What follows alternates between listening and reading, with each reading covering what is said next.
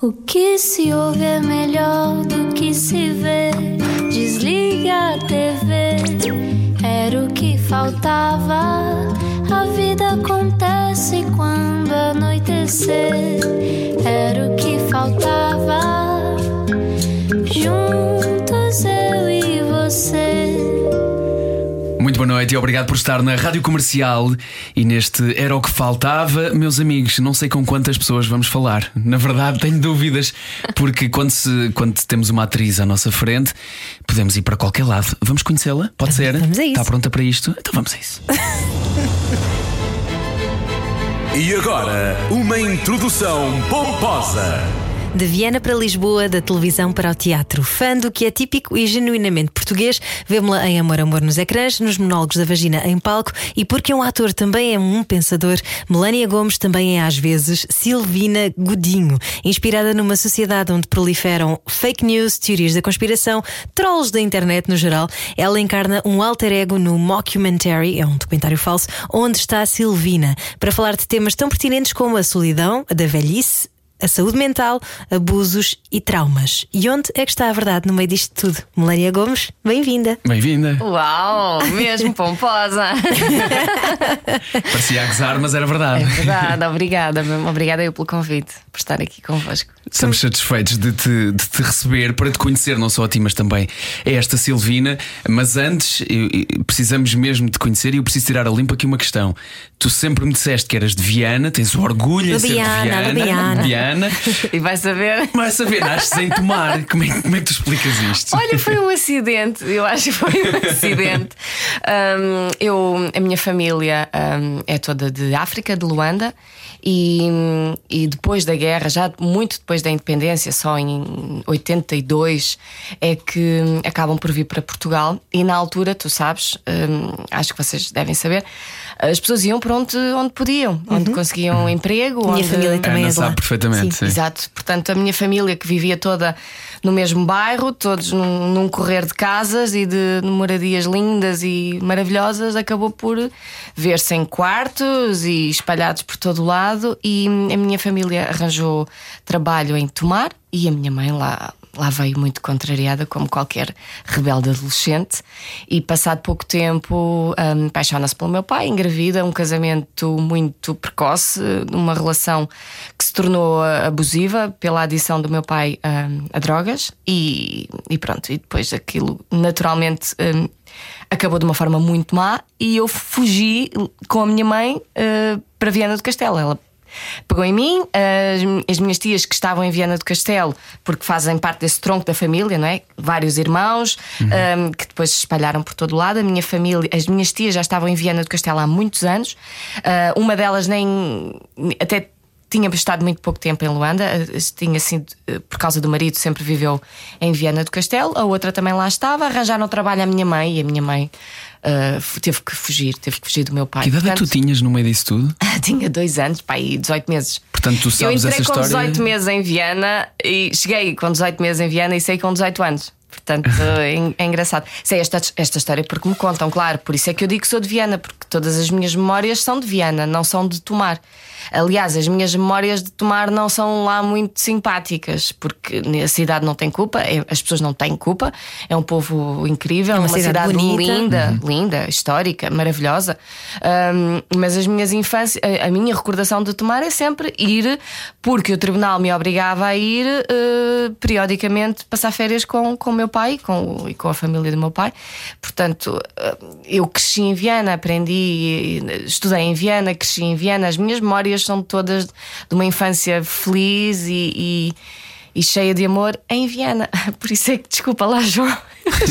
Não peças desculpa, eu acho ótimo. E, e achei até curioso este facto, porque tu falas com um amor de Viana, é que sempre te ouvi falar e, e achei. Porque sabes, se não fosse Viena, eu fico depois, a posteriori, já, já crescendo. Já viste o que seria de mim e da minha mãe se não fosse Viena? Se as minhas tias não arranjassem trabalho para a minha mãe em Viena? Eh, eh, ti- não sei, não sei. não- provavelmente a minha mãe ia ter que fugir para outro sítio qualquer, mas, mas a infância, o- eu cresci- crescer numa cidade onde todos os recantos são, são amor, onde toda a gente cuida de tudo, do património, dos jardins, uns dos outros, toda a gente se preocupa, toda a gente ajuda, toda a gente um, deu-me, deu-me, fez-me quem, quem eu sou, não é? Fez, de- fez com que eu fosse uma pessoa mais preocupada com os outros, mais preocupada com, com a minha envolvência, onde eu estou, o que é que eu quero disto, qual é a minha pegada aqui, o que é, qual é o meu legado, o que é que eu deixo, não é? Eu acho que isso veio, veio de Viana, veio porque é assim que nós somos lá. É- Pronto, desculpem lá as outras terras, não as conheço, se calhar somos um povo todo, todo ele assim, não é? Mas. Mas a filigrana, os nossos trajes, as nossas festas, toda essa, toda essa nossa tradição, todo esse cuidado, todo esse passar de testemunho, só me invoca isso, só me invoca esse amor, esse cuidado, esse respeito, esse carinho e, portanto. E esse orgulho que vocês têm, nós temos uma colega aqui da M80, a nossa estação irmã aqui da Rua Sampaio Uhum. Pina, a Ana Moreira, ela também é de Biana e ela faz questão de dizer que é uma mulher de Biana. E é muito engraçado o orgulho com que ela fala da, da vossa terra, que é linda de morrer. É verdade. É sou mesmo. domingo, sou domingo, de Viana natural. Quem não conhece Viana não conhece Portugal. é, é a música que nos define. E se calhar tu ainda davas mais importância por causa dessas incursões que depois tinhas que fazer de vez em quando, não é? Como tinhas esse Claro. distanciamento, Claro. tinhas mais capacidade para avaliar, para dar valor quando voltavas, sim, não é? Sim, sim, sim. E depois, e depois também tive a sorte de sempre. a minha família gostava muito de viajar naqueles fins de semana, então íamos eh, fazer piqueniques, passeios, e eu tive a sorte de, de ir conhecendo um bocadinho de, de Portugal. E, e gostava muito, mas voltar para Viana era sempre o melhor momento da- da- das festas, das férias ou do fim de semana. Aquele quem é, quem é, quem é que vem aí, é a malta de Viana que chegou agora aqui. Passar, muitas vezes íamos de comboio. E então, chegar, só a chegada de, a Viana de comboio é das coisas mais românticas que existe. Tu vens com, em cima do rio, do comboio, a veres uma grande montanha, a ver Santa Luzia, os barcos. Ah, é lindo, é a sério, é mágico. Eu adorava falar da minha terra com esse orgulho. Pois é. Então, e quando chegas a Lisboa para vir estudar, que tu descobriste, antes de mais, descobriste o teatro aos 4 anos, não é? Que é uma idade bastante precoce para se descobrir o teatro. Mas eh, daí até chegares a Lisboa, eh, custou-te se calhar a, a partida. Gostou, gostou. A partida eh, só não gostou mais porque foi muito inconsciente, porque foi muito cedo, foi com 18 anos. O teatro, oh, eu percebi que, que, que gostava disso muito, muito cedo, sim, com 4 anos. Ahm, a minha mãe teve. ahm, teve a disponibilidade, não é? Na altura, eh, se calhar, porque também era muito jovem, não, não é de só coisas más, não é? Esse tudo é 50-50, portanto, ao ser muito jovem, hum, se calhar, hum, pronto, não teve ah, hum, alguma maturidade para fazer um- algumas coisas eh, relacionado com, com o divórcio e com a, a saída, mas o que é certo é que tinha essa consciência de estar atenta e percebeu: olha, a minha filha é muito nova, mas gosta disto, e bora lá. E eu lembro-me de ser muito pequena e de chegar todos os dias atrasada à escola. Estava na primária, vivia do- outro lado da rua, era só atravessar praticamente uma estrada. E eu todos os dias chegava atrasada, porquê? Porque os ensaios eram à noite. Lá está, o, o lado bom dela ser muito jovem era. Ah pá, dorme pouco, mas está a fazer uma coisa que gosta. Eu, eu não faria isso. Eu hoje, se a minha filha quisesse fazer teatro, ok, queres fazer teatro, faz ensaios de dia, no horário que der, nunca na vida em casa. não dá, não vais, não vais deixar de dormir para fazer teatro. E a minha mãe, ainda bem que, que tinha esse, esses 50 ah, muito inconscientes, porque, porque me permitiu desde muito pequenina exercitar e, e, e sem, sem eu saber, já estava. De uma, de uma, numa idade tão, tão, tão jovem, a estimular a memória, a decorar coisas, a preparar-me, a ter consciência de cena, de palco, hum, a trabalhar a repetição. E depois, aos 18 anos, quando surgiu essa, essa oportunidade, custou, mas por outro lado já era inevitável, porque eu já tinha tentado fazer um curso superior em Braga e a coisa já não tinha corrido bem. Hum, eu já tinha esse passado e tinha uma grande vontade. Eu sabia que Certo, era isto, era isto. Hum, estava aqui a chamar-me e pronto. E, e, na altura ainda achava que podia, uh, aos fins de semana, ir a Viana, passar aqui a semana a trabalhar e ao fim de semana ir a Viana. E fiz isso durante muitos anos. Mas depois começou, o trabalho começou a ser justamente ao fim de semana, Exato. que é quando há espetáculos. E como é que foi esse, esse confronto, não só com com a vida profissional daquilo que até aí tinha sido uma coisa eh, que fazias por amor apenas, Exato. mas também o confronto de deixar de viver em Viana e passar a viver em Lisboa. Um sítio onde Ah. as pessoas são um bocadinho mais frias, talvez. Sim, foi, foi um choque, mas hum, eu, eu estava tão feliz e andava tão nas nuvens que eu não me importava nada de entrar no, no autocarro com aquele sorri, com sorrisão rasgado, orelha a orelha, entrar e dizer bom dia e ninguém me dizer nada e eu não queria saber. Eu pensava, ok, estão mal dispostos, problema deles, eu estou muito bem, estou a fazer o que gosto e portanto estou na boa. Eu parecia que tinha fumado qualquer coisa durante muitos anos e ninguém me tirava este sorriso em qualquer lado. E pronto, e percebia, ok, as pessoas estão. E depois comecei a entender cada vez mais é, é este, esta exigência, este ritmo, este, este stress, esta competição, esta. Esta vida aqui que é de facto tem um ritmo muito diferente e, é, e já e, eu, e agora já acho que, que que, que, a malta aqui é, são guerreiros, estás a ver? São, são mesmo, são sobreviventes com, com, com, grande, com grande garra, porque não é fácil trabalhar as horas que o pessoal trabalha, enfrentar o trânsito, enfrentar tudo. E a maioria das pessoas é como nós, os três, que não são de cá. Eu, eu, acho que a maioria das pessoas de Lisboa não é de Lisboa, não é? Acaba sempre por, por acontecer isto de, de estar Sim. mais ou menos deslocado. Claro que há pessoas que ainda cresceram e nasceram aqui. Mas, É. mas não sei se. Sim, também lidam com isso, não é? Sim, se não tiveram que passar pelo mesmo que nós estamos a falar aqui. Sim. Mas é, é, é de facto. um- É, é- é muito, e muitas, ainda por cima, não estão a fazer aquilo que gostam. Portanto, é, hum, ainda tem essa grava. Nós, tam- nós fazemos o que gostamos, somos uns abençoados, não é? E, e- mas ainda por cima hum, ah, enfrentam trânsito ah, ou então multas de estacionamento e fazem ainda por cima aquilo que não gostam. É, é, é, é de valor, é de, é de valor continuarem na, na luta. E por isso é que é inspirador encontrar pessoas que gostam mesmo daquilo que fazem, como é o teu caso. E que tu, de dizem bom dia no autocarro, Exato. sem ninguém responder. E de repente tu chegas e, e vais logo para uma grande escola de, de revista, teatro de revista, não é? Estavas aqui a dizer em, em off, antes de começarmos a entrevista, que aquilo é tipo eh, tropa, não é? Porque quem faz teatro de revista, eh, que é muito parecido com um musical, e portanto tens que dominar várias artes diferentes, tens que cantar, tens que saber os teus textos, tens que dançar. Momentos de comédia muito. Momentos, exatamente, portanto aquilo tem um espectro de, Sim, é muito variado. de é um emoções de muito variado, não é? É, e é por isso um grande, um grande exercício, uma grande elasticidade, uma grande. hum, para já dá-te uma noção muito boa do presente, do o que é que tu estás a fazer e o, o que é que tu estás a dizer, para quem é que tu estás a dizer e o que é que tu estás a, conseguir, qual é, o, qual é o feedback. Esse feedback, essa quarta parede que muitas vezes em, em revista não existe, e que te dá esta noção, hum, dá-te uma, uma presença muito grande em palco, porque tu tens que ter esse feedback. Porque senão alguma coisa não está a funcionar. Os textos são, são escritos, são, são ensaiados e encenados de forma a obteres uma resposta. E se não está a ir por ali, alguma coisa não estás a fazer bem. Ou de facto, também há, há dias em que o público hum, não está para aí virado. Todos os públicos são diferentes e tu não podes também estar sempre à espera de um certo resultado. Então, ou, ou, ou estás aí muito bem ou estás aí muito mal. Também não é, não é 100% assim. Pode ser que aquele público precise de uma determinada de um determinado ritmo, de um determinado tom ou, ou, ou até de uma determinada pausa que tu não estás a dar.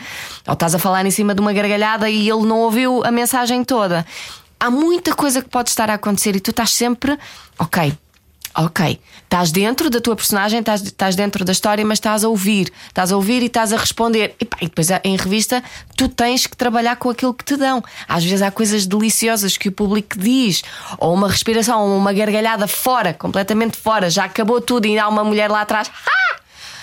Oh, e, tu, e, tu, e tu respondes e tu dizes, então aí há todo um momento que, que acontece especial e, e naquele momento e não se vai voltar a repetir e viveres com isso. Hoje foi assim, amanhã não é. Amanhã é completamente diferente. Ou na sessão da tarde, ou na sessão da noite já não é. Uh, porque o público é diferente. Então tu nunca estás à espera assim de. Não há uma, uh, uh, não há uma expectativa. Porque essa expectativa tira-te a possibilidade de seres fresco e de viveres o momento. Então é sempre como. O teatro é sempre isso. O teatro é sempre fresco. Mas em revista mais ainda, porque o público é, é todo ele diferente e, e, só funciona com ele. E depois sim, muitos estilos, muita canção, muita dança e depois algumas falhas que acontecem, porque somos humanos, somos espetáculos, são espetáculos que estão muito tempo em cena e, e às vezes há algum problema, alguém eh, adoece, é preciso substituir eh, e vai, é preciso resolver às vezes no momento, alguém que se sentiu mal em bastidores, pronto, o espetáculo não para e nós basicamente estamos preparados para tudo. E tu gostas de agarrar essa espontaneidade?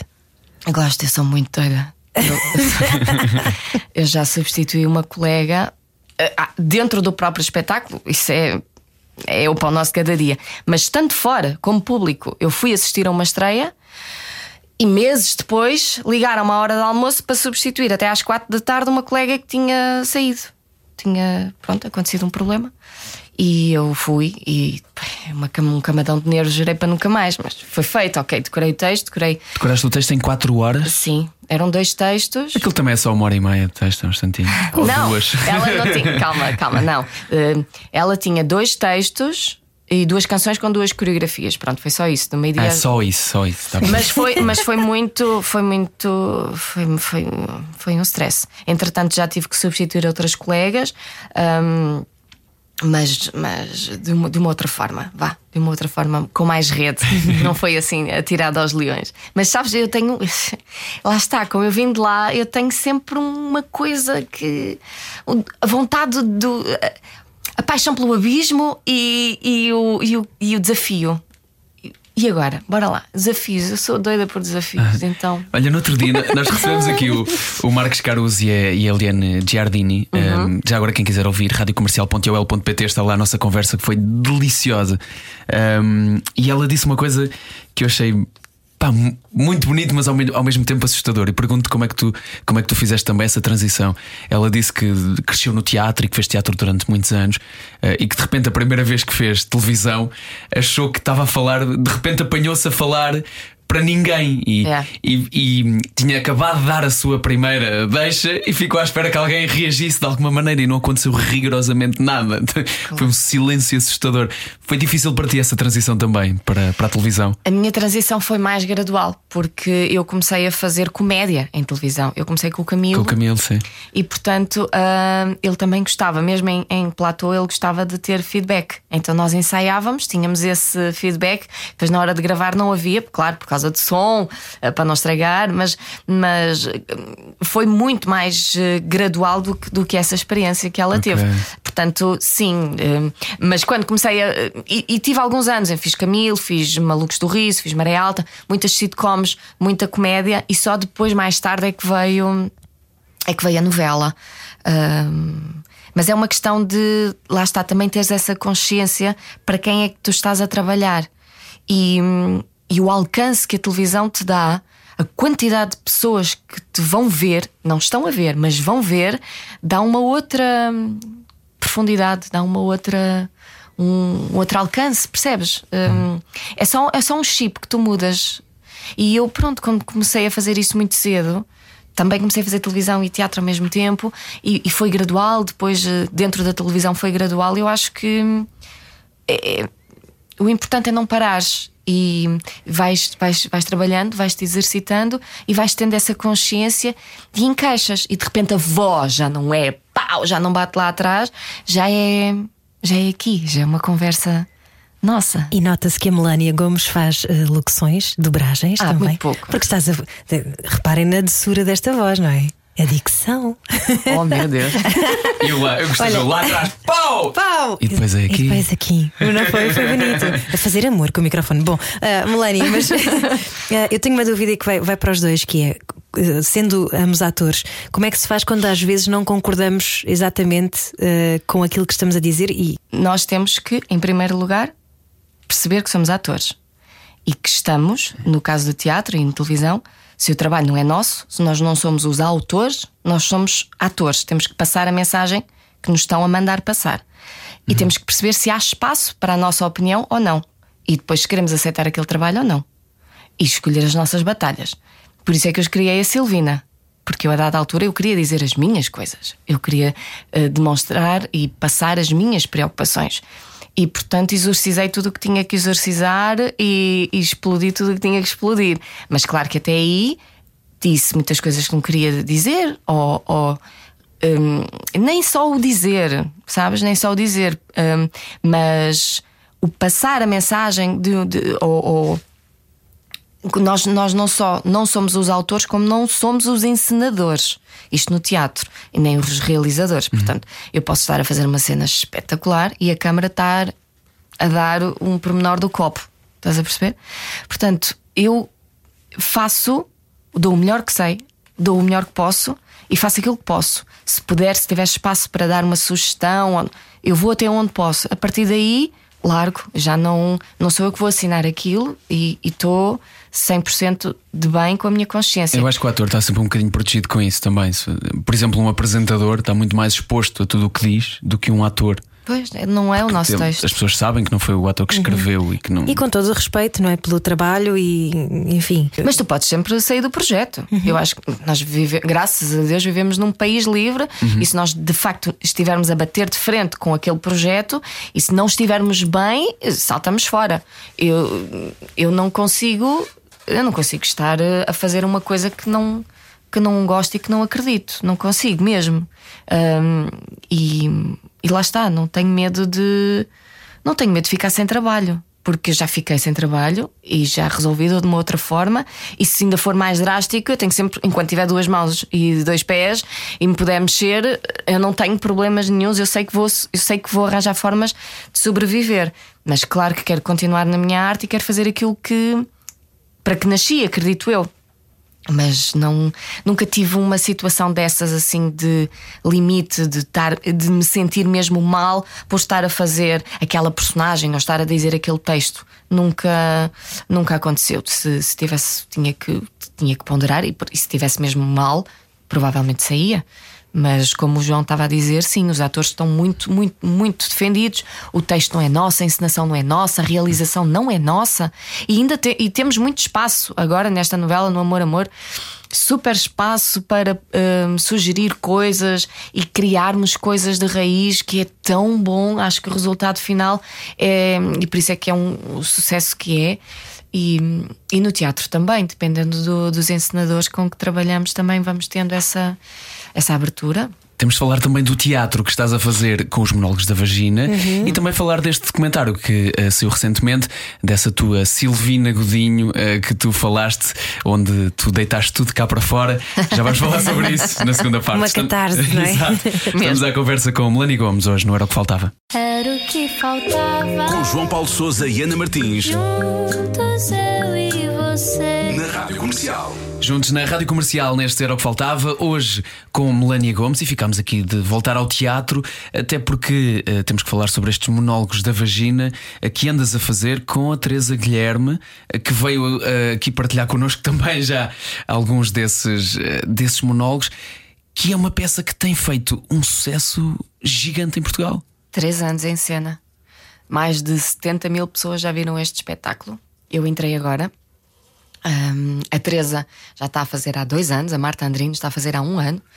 E hum, já tive vários elencos, claro, porque peças tão longas. Exato. E hum, neste momento vamos ao Coliseu do Porto, dia 12 de março, outra vez, já não sei quantas vezes fomos ao Coliseu do Porto e continua a esgotar. E andamos pelo país, várias datas no Teatro Politeama e em digressão sempre. As datas não param. Qual é o segredo do, do sucesso desta peça? Olha, sabes que eu acho que a maior parte das pessoas vai porque, ah, isto já teve cá, daquela vez eu não vi, é agora, eu tenho que ver, eu tenho que ver. Mas há um boca a boca de Há um boca a isto boca. é bom. É, é um bo- é, sim, é bom, é bom, é muito divertido, é de chorar a rir, mas também é profundamente duro. E tem momentos muito, muito duros, porque nós falamos o nosso universo feminino não é só hum, depilação e vibradores, é também abusos na infância e violação. E, e violação em tempos de guerra. E, e, tem, e tem partes muito que as pessoas não estão à espera, e por isso é que é surpreendente. Tu, quando vais ver um espetáculo, não fazes ideia o que é que vais ver.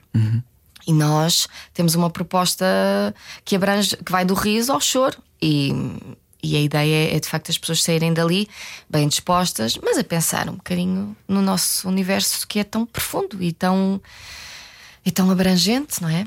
E, e, e como atriz, para mim, foi, foi muito bom eh, ter este convite.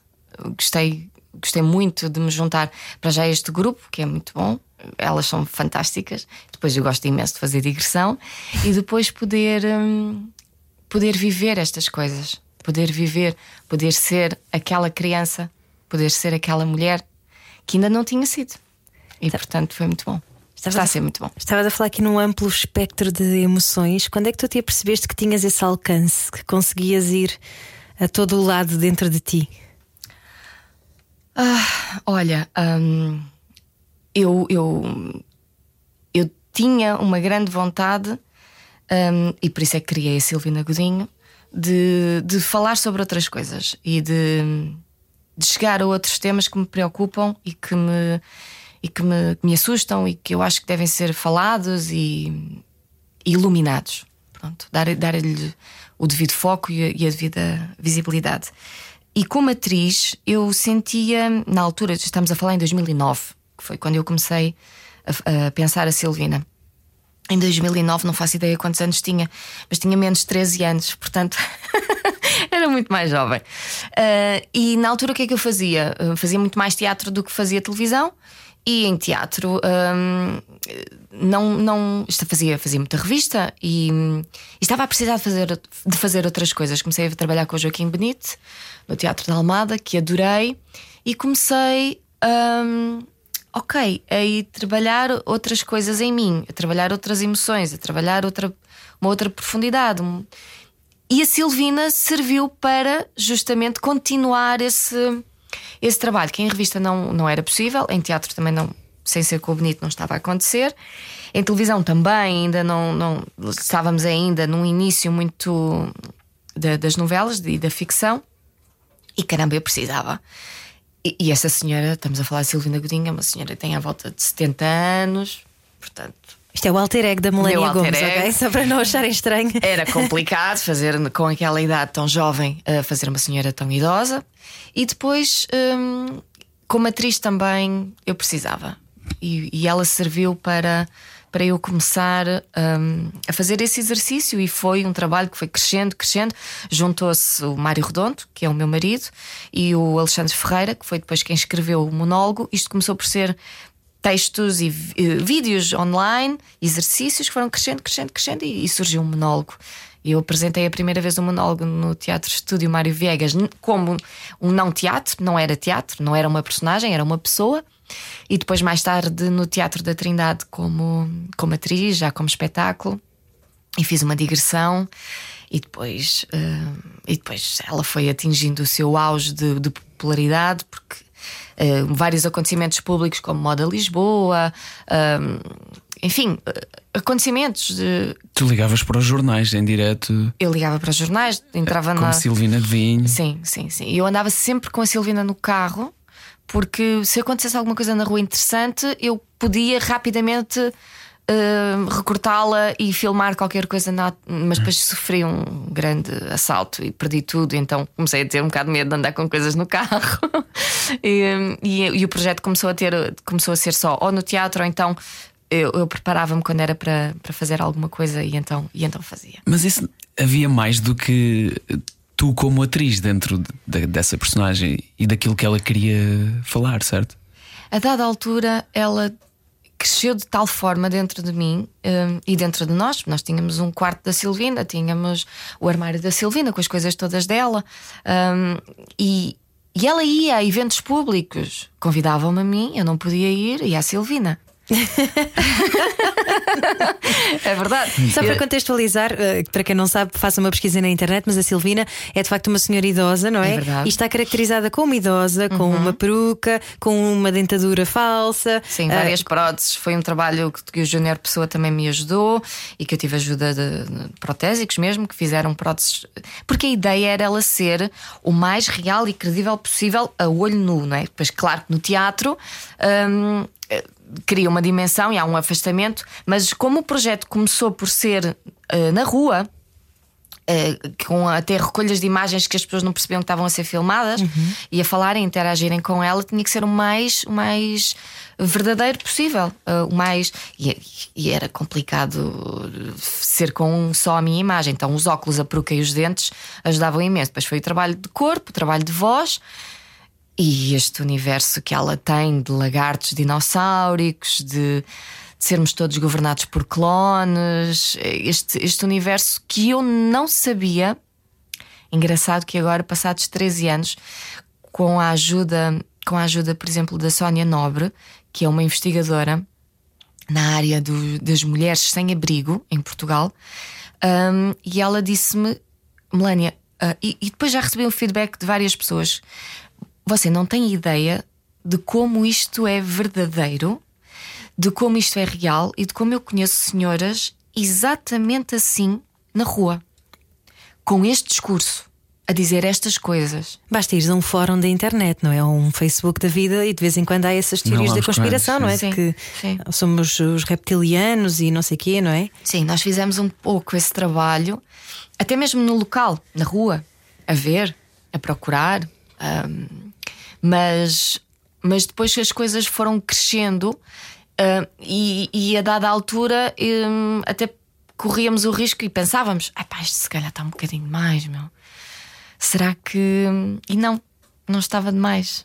É, é, é A aquilo. realidade e a ficção às vezes, às vezes juntam-se, mas a, tu- a tua ideia eh, é também falar sobre temas importantes como a solidão da velhice, a saúde mental, os Sim. abusos, os traumas. Sim. Um, e mais uma vez, isso são coisas que tu tinhas também para contar. Essa, essa história é muito tua, até ao, ao ponto de chegar ao nome de- desta, desta senhora, que também é o nome de uma tia tua. Esta- Sim. Um, a Silvina não se chama Silvina por acaso, chama-se porque a minha tia, que, que uma das tias que me acolheu em Viana, chama-se Silvina. E ela tinha histórias muito engraçadas, muito do género. Opa, eh, sempre foi a pessoa mais despistada da família. Era capaz de hum, andar, um- andar um dia inteiro com dores nos pés, a queixar-se e doía e doía, e só no final do dia é que percebia que tinha os sapatos ao contrário. por exemplo. Ou teve a queixar-se do ferro. Este ferro, oh Irene, este ferro não está a funcionar. Isto já veio não sei quantas vezes do, do homem, não está. E tinha o ferro desligado. Passou a pilha de roupa. Mal, mas não percebeu que o ferro estava desligado. Coisas assim. Então eu disse: não, eu tenho que. Eu queria, sempre quis homenageá-las de alguma forma, hum, porque foram uns anjos na minha vida. E, e aquelas histórias eu queria de uma forma cómica introduzir na personagem. E depois a solidão, a solidão da terceira idade, porque as minhas tias, graças a Deus, lá está, porque viveram em Viana. Em Viana sempre, há, sempre houve e continua a haver um, um grande carinho pela terceira idade, um grande apoio da Segurança Social e não só, com visitas, com ajuda, o senhor do mercado que vai lá levar a fruta e não Comunidade, sei o quê. não é? Exatamente, outra que, que cá não há. E eu comecei a perceber que aqui não havia. E caramba, as minhas tias são abençoadas, mas e as tias do resto do mundo, não é? Do, do nosso Portugal, e o nosso Portugal profundo. Como é que é ser idoso em Portugal e como é que é estar isolado? Hum, e, e, e os mecanismos que tu, que tu arranjas para fazeres companhia à tua solidão e resolveres esse problema. E a família que te abandona e que depois já não quer saber de ti. A dada altura, a Silvina criou este universo de serem clones. Os meus familiares não são os meus familiares, são clones, porque os meus familiares querem-me bem. E estes não, querem-me prender, querem-me pôr num lar, não gostam de mim, não, portanto, não, se não gostam de mim, se não me acompanham, não são os meus familiares, não são os meus filhos. Então essas teorias da conspiração eram na verdade uma, uma proteção. Sim, eu acho que hum, foi, foi, foram várias camadas que foram surgindo. Eu sabia que queria falar da solidão e que queria falar da terceira idade e que queria falar da doença mental e sabia que queria falar também do alcoolismo hum, e, e comecei a perceber que isto está tudo interligado, percebes? A dada altura, hum, quem, quem vai ver o espetáculo percebe que, por exemplo, há uma morte, há uma perda. Hum, na vida da, da Silvina, e tu não percebes se essa, se essa perda, se essa morte foi a Silvina que eventualmente até pode ter eh, negligenciou o bebê dela, ou o que é que aconteceu ali? Foi uma morte, ok, foi uma perda, mas foi, foi acidental, foi intencional. Há, há tantas, tantas camadas e há uma, há uma profundidade tão grande naquela história que o próprio espectador vai fazendo a sua história conforme a sua vivência, não é? Conforme, porque nós, quando, quando lemos um espetáculo, um livro, quando vemos uma peça, uma obra, nós relacionamos-nos com o nosso, eh, com o que nos aconteceu a nós. E estas coisas estão, estão, estão todas interligadas, mas depois as pessoas fazem a sua própria leitura, não é? Portanto, tu andas com a Silvina desde 2009 contigo e agora lanças o documentário que conta a história da Silvina. É, esta eh, foi uma ideia minha e do Mário, mas quem pegou, quem realizou foi o Alexandre e quem pegou basicamente nisto foi, foi o Mário. E achamos que era uma ideia, para já, colmatava aquela saudade e, e a necessidade de que toda a gente me perguntava: onde é que anda a Silvina? Mas o que é que se passa? Não vais voltar com a Silvina? Onde é que anda a Silvina? Era, era a pergunta. E, e a Silvina ficou um bocadinho de lado porque não havia espaço lá em casa. Ou era o quarto da Silvina, ou era o quarto da Mafalda, ou era o armário da Silvina, ou era o armário da Mafalda. Então a dona Escolheste Silvina. a tua filha. Escolhi a minha filha Foi e a dona Silvina foi foi para o armazém. Neste momento, a, dona... a resposta é: onde é que está? Está no armazém. Está lá, está, está lá guardada, mas também está dentro de nós. Vai-me sempre acompanhar. E esta pergunta eh, serviu para responder às pessoas, serviu hum, para fazer um- um- uma compilação de, de quem é que é a Silvina, mas também levanta uma outra questão que é onde é que estão as Silvinas de Portugal e onde é que está a Silvina dentro de nós? Porque ela existe. Todos nós temos uma Silvina dentro de nós e toda a gente conhece uma Silvina. E, e, e olhar para essa mulher sem abrigo que anda na rua, mas que até a imagem da Silvina é o mais cuidado possível. Percebe-se que há ali uma, uma dignidade, uma vontade de ter um controle na vida dela, de ter as rédeas da sua vida e da sua saúde, que depois não tem. Hum, Eu acho, que- eu acho que isso também. Há um assunto muito pertinente. Não, não é uma coisa 100% nova, mas estas teorias de conspiração de tudo e mais alguma coisa que também até a pandemia se levou. um, trouxeram, trouxeram isso, trouxeram mais visibilidade a isso, acho eu. E nós às vezes esquecemos que por trás daquelas pessoas que dizem coisas que a nós nos parecem completamente absurdas, continuam a estar pessoas exato. que é uma coisa importante que é, e acho que esse é um trabalho digno que tu fazes também com a, com a história da Silvina, que é dignificar e humanizar pessoas que dizem aparentemente disparates. Exato. Nós não nos podemos esquecer disso. No outro dia li um artigo pá, muito interessante sobre, hum, sobre presos e pessoas que cometem, eh, por exemplo, uma fraude. Olha, o- mais recentemente, não é? Todos ouvimos falar do, do João Rendeiro. É verdade que cometeu um, um crime e que afeta a vida de várias pessoas eh, que foram vítimas desse- dessa, dessa fraude, etc, etc. Mas continua a ser um homem que está ali, não é? Até que ponto é que só se pode dizer ele merece tudo o que lhe está a acontecer? É continua a ser um homem que está ali, continua a ser uma pessoa, continua a ter um coração que bate e continua a merecer alguma dignidade, se calhar, por mais que nos custe admitir isso. E uma pessoa que, eh, como a Silvina, anda com o chapéu no seu interior com prata porque o 5G não sei o quê, continua a ser uma pessoa que está ali também. E as, e as motivações, não é? Porque é que. Sim, como é que chegou até aí? Como é que chegamos até aí? É, é isso, é isso mesmo. Há bocado eu comecei a conversa com 50 por 50 e quem não me, quem, não me conhece e vocês ficaram 50-50, o que é que ela quer dizer? Ahm, e foi uma coisa que a meditação ah, me ensinou e que a vida, infelizmente, não nos ensina. Nós, nós crescemos a querer só as coisas boas, a estarmos felizes, a estarmos bem. E quando alguma coisa acontece de mal, ou menos bom, ou infeliz, ou, ah, ah, reagimos como um erro. Isto não devia ter acontecido, isto foi um erro. Ah, não. ah, e ou, ou rejeitamos ou passamos por cima. E não é. A vida é 50-50. 50 bom, 50 mau, no exato momento, no exato presente, sempre, em relação a tudo e qualquer coisa. E não ter este conhecimento desde que nascemos é que faz com que nós vamos constantemente batendo de frente com os nossos 50% negros ou eh, menos, não vou dizer negro que é para ninguém se assustar, negro, eh, menos, há o mais e o menos, não é? Pronto, 50 mais, 50 menos. Vamos dizer que o 50 é o positivo, o alegre, o feliz, o bem disposto. E o menos é o, o, o mau, o triste, o zangado. Vá. Mas existem só, existem os dois. Se não existisse o zangado, não podia existir o feliz. Não havia contraste para Não, isso. que É o yin e o yang, não é? são exatamente a mesma coisa. São, existem, complementam-se, são, são um só.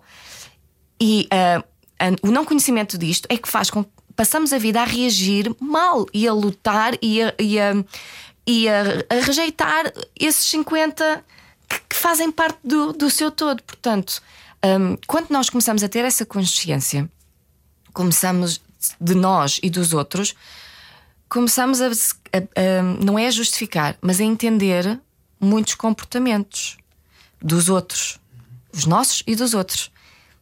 E alguém que a dada altura na vida começa a ser hum, a, a- a cometer ou crimes ou, ou ficar cada vez mais menos, se calhar hum, há, há tanta coisa que lhe vai acontecendo, tant- tantos traumas que não são resolvidos, ou falta de amor que não é preenchida, e essa pessoa vai, ficar, vai, vai, vai se esquecendo e não vai dando foco e luz ao- aos, aos 50 bons, vai ficando cada vez mais submerso e mais en- envolvido, envolvido. ah, ah, e a nadar, a nadar até perder a respiração no- nos. Entendes o que eu quero dizer? É uma bola de neve. Mas isso é um trabalho de compaixão, não é? Gigante. Quando é que tu aprendeste a fazer esse trabalho de compaixão? De aceitares o outro assim? Ah, olha, eu acho que quando tu, quando tu tens uma perda, eu, eu, eu conheci ou como procurei a meditação hum, depois de, da morte do meu avô, depois de ter tido uma depressão e depois de andar anos e anos à procura da causa e do porquê e, do, e, e a revolta. E, estás a perceber? Andas, ai, perdes tanto tempo quando tu paras e olhas para ti, olhas para a vida. Eu tive a sorte de, de me cruzar com, com a arte de viver no Brasil e depois fiz o curso com eles cá de meditação. E é esse voltar à origem, voltar a casa, voltar ao que tu és, de uma forma muito simples, com ensinamentos muito puros, muito. hum, os 50-50, o de não ver, não ver intenção nas atitudes dos outros, o não ser a bola da opinião dos outros, porque as opiniões mudam e não interessa nada, o que os outros acham é problema deles. Hum, e, e- e uma data de, de- não é mantras, mas eh, dicas, digamos assim, muito simples. E exercitar a respiração, exercitar a meditação, voltares ao- a ti, acabas por hum, qualquer coisa que te aconteça no dia, a, a tua primeira atitude não é nem julgar, nem criticar, nem, é, é olhar. Olhar, ver, analisar. E depois pensar. Porquê? Hum, acabas por. hum, fica- a, a carga é tão- fica tão mais leve que, hum, ou pelo menos aqui- aquilo não te afeta e tu vais passando pelas coisas de uma forma mais positiva, mais, mais leve e, e, e consegues-te consegues -te enraizar e, e aprofundar mais na, na tua vida porque não, não, não ficas com coisas que não são tuas, não, hum, não- nem levas peso atrás e vais tendo mais energia. Acho que. Pronto, desculpem se eu, eu às vezes baralho-me um pouco. Isto, isto é complexo. Eu gostei de viajar contigo neste bocadinho. Eu Isto também. é- Olha que foi uma boa viagem agora. É complexo, mas isto para dizer que é horrível ouvir as notícias, um pai que fez isto à filha, aquilo e aquilo outro. É, é, a gente- a- na nossa tendência é querer que aquela pessoa morra, querer que aquela pessoa, aquela pessoa não merece a vida. É, é, é, é, é nossa, é instinto. É, é- mas aquilo aconteceu. Como é que alguém faz, faz mal a um filho? Que é o nosso. é- é- é- nós somos amor, o nosso filho é- é, as crianças não, não, há, não há nada mais puro e inocente que uma criança, é amor puro. Fazer mal a uma criança, ainda por cima, uma criança nossa, o grau de desconexão dessa pessoa consigo própria e com a vida é tão profundo, tão profundo, que matar não vai adiantar nada, ele já está morto. Estar preso não vai adiantar nada. Eu sei, eu sei, eu sei, mas eu não estou a dizer que aquela pessoa mereça estar livre, bem e feliz. Não, mas aquela pessoa precisa de uma intervenção grave séria e profunda, estrutural. Não é ficar preso que vai resolver, não é matar que vai resolver porque ele já está morto. Portanto, se queremos salvar aquela pessoa, temos que fazer qualquer coisa, mas. E, e estou a falar para pensarmos todos juntos o quê? Eu sei que a Arte Viver tem um trabalho muito sério nas cadeias em Portugal, mas é. As pessoas que fazem crimes são pessoas. É horrível, mas são pessoas. E são pessoas que estão mortas. Não têm amor. Como é que, como é que nós conseguimos fazer isto? Salvá-las e ter empatia para viver com isto? É. É muito. É muito, é muito duro, mas al- alguém vai ter que fazer. Isso é a lógica de não deixar ninguém para trás, não é? Sim. É e e- e quem, tra- e quem, quem trabalha em prisões, quem trabalha com o juiz, advogados, eu sei lá, é, é uma vida que eu, eu às vezes penso, tenho essa empatia por todos e, e não é fácil. Não é fácil. Bom, Eu gosto não tem este nada a ver programa. com a Silvina. Não, isto. mas eu gosto com este programa em que se, fazem questões, também levanta questões no final desta conversa. Obrigado por vires até aqui, Melania, por Obrigada, passares connosco este bocadinho. eh, vou só eh, convidar toda a gente a passar em www.ondestasilvina.com para poderem ver então esse documentário eh, dividido em quatro episódios. E já que começámos a falar de Viana, eu acho que devíamos terminar a falar de Viana. Há uma frase que está em gigante na cidade e que eu gosto muito de, de repetir eh, e que tenho a certeza que te vai fazer sentir em casa também. Quem gosta vem, quem ama fica. Obrigado. Viana é amor. É. Obrigada, eu. Era o que faltava Com João Paulo Souza e Ana Delgado Martins. na Rádio Comercial.